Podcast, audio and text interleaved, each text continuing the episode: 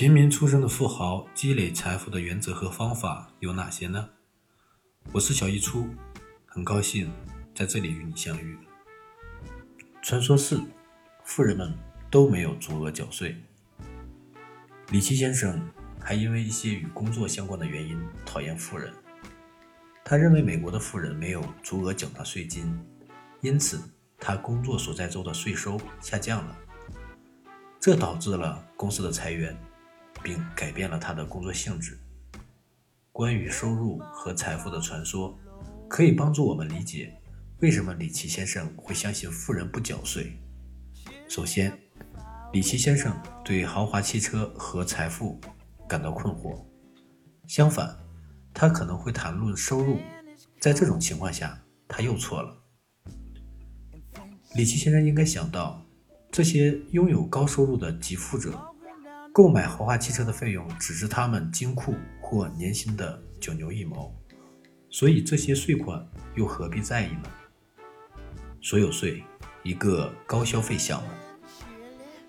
伯克希尔哈撒韦公司董事长兼首席执行官沃伦·巴菲特极其擅长将收入转化为财富。他是怎么做到的呢？你可能会说，明智的投资。再加上他广为流传的正直品性及节俭的生活方式，对于消费，他似乎具有传统的中西部价值观。尽管他很富有，但他住在一个相对简陋的房子里，开着美国本土制造的汽车。除此之外，正如我父亲在《邻家的百万富翁》中所说，百万富翁知道他们自己花的钱越多，他们就必须。实现更多的收入，他们实现的收入越多，所得税也就越大。所以，他们坚持一条重要的原则：要积累财富，就要尽量减少已实现的收入，最大限度地增加未实现的收入。超级跑车畅销的好处，在《停止装富》中，我父亲描述了一位被他称为“多车先生”的人。多车先生在我父亲的一项研究调查中，草草写下了如下这段话：“我没有一辆法拉利，我有三辆法拉利。劳力士呢，我有三个以上。布莱特林、卡地亚、莫瓦多、欧米茄、泰格豪雅，两千多瓶珍贵的葡萄酒。”我父亲解释了为什么富人俱乐部的多车先生。不羞于向别人介绍他的经济成就，他有很强的需求，把自己和贫苦的工人阶级背景分裂开。作为家族中首个创造大规模财富的人来说，他在象征身份的物品上花钱很大。父亲还说，多车先生的第一份全职工作是做销售，他很快就成功了。他用佣金全额支付了自己的大学费用。仅靠佣金，他在二十一岁时买下了自己的第一套房子。三十二岁时就跨过了一百万美元的净资产门槛。还不到三十岁，老板就提供给他一个带股权的位置。多车先生完全是白手起家，但他也是一个花钱大手大脚的人。要花大钱，就得赚大钱。赚了大钱，你的税款也随之变多。举个例子，多车先生用现金购买一辆价值三十三万美元的法拉利。考虑到他付给联邦、州和地方的所得税，他需要多少钱才能买下这辆法拉利呢？他得赚六十万美元才能买下这辆法拉利。剩下的二十七万美元给了山姆大叔和他州亲戚们。那些光彩夺目的富人，正如我在《邻家的百万富翁》中写的那样。真正的爱国者具有巨额收入，支付的巨额税款成为此类爱国者的薪资奖章。在这个国家，太多人不理解那些光彩夺目的富人所扮演的重要角色。有些人认为，美国的百万富翁家庭没有缴纳他们应交的税款；有些人甚至认为，没有富人是靠自己独立获得经济成就的。相反，他们不择手段。亦是通过继承才能实现现在的富人。一些野心勃勃的政治家利用这种信念实现其政治目的。请想象一下这样的一个场景：有一天，一对富有的夫妇决定在一座豪华的度假山庄享受周末时光。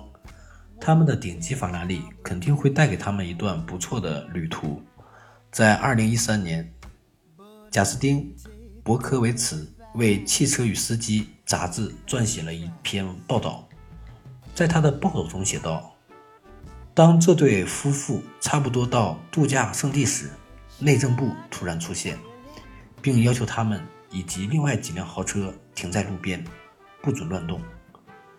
内政部要对他们的税务记录进行检查，总共有四十二辆车需要接受检查，其中六分之一的车主称自己年收入微薄，根本买不起超级跑车。好戏还在后头。”税务警察还设立了检查站，甚至突击了一个法拉利车主俱乐部的聚会。政府正计划对购买力强的人进行一项自动化的税务记录检查。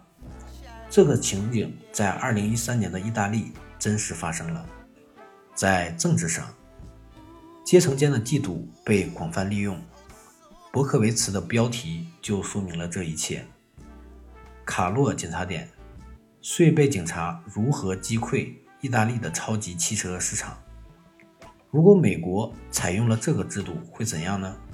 我们不仅会失去超级品牌的市场，而且百万富翁们也会因为害怕被拦截而停止购买多辆价值三十三万美元的跑车。最后的结果会是，他们可能觉得没有必要继续创造高水平的应税收入来支付这些象征成功的东西。我们应该向闪闪发光的富人致敬，而不是痛恨他们。他们中的许多人将收入的一半作为税款交给联邦和州政府。有趣的是，大约百分之五十的美国家庭一分钱都没交给税务人员。但在接受意大利警察检查的四十二名司机中，六名车主的收入不足以为他们为超级跑车买单。这是什么原因呢？难道大多数人或所有人只是靠大量资本存活吗？邻家百万富翁们的实际收入只占了他们财富的百分之八点二，但巴菲特显然更擅长缩小这一比率。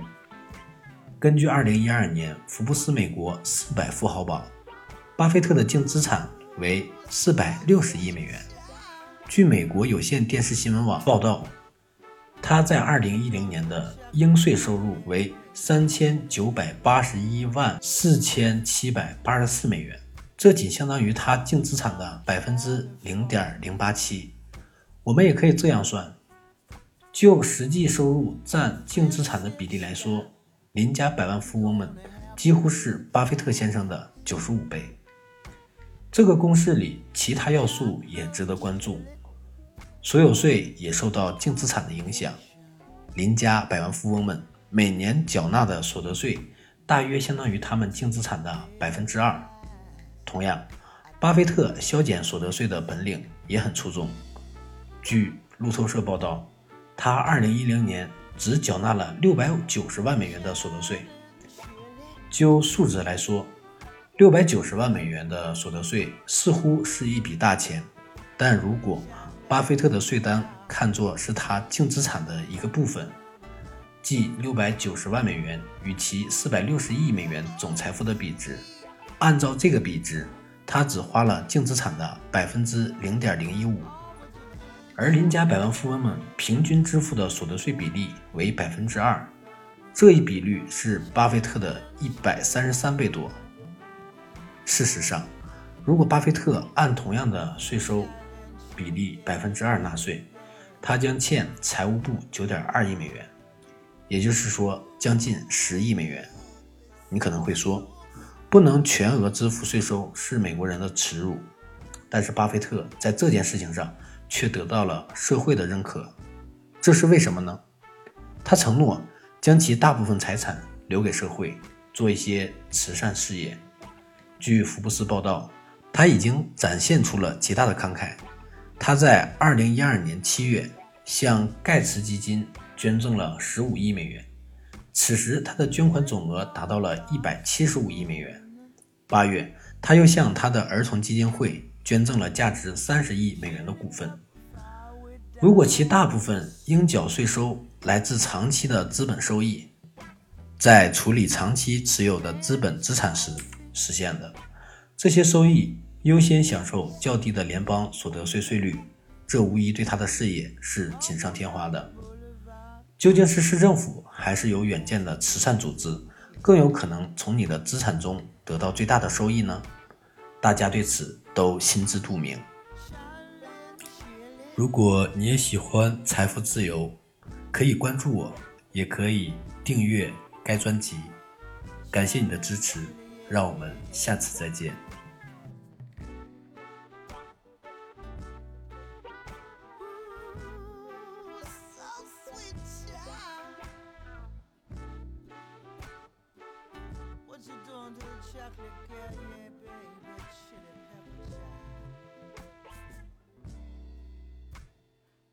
Him down to California.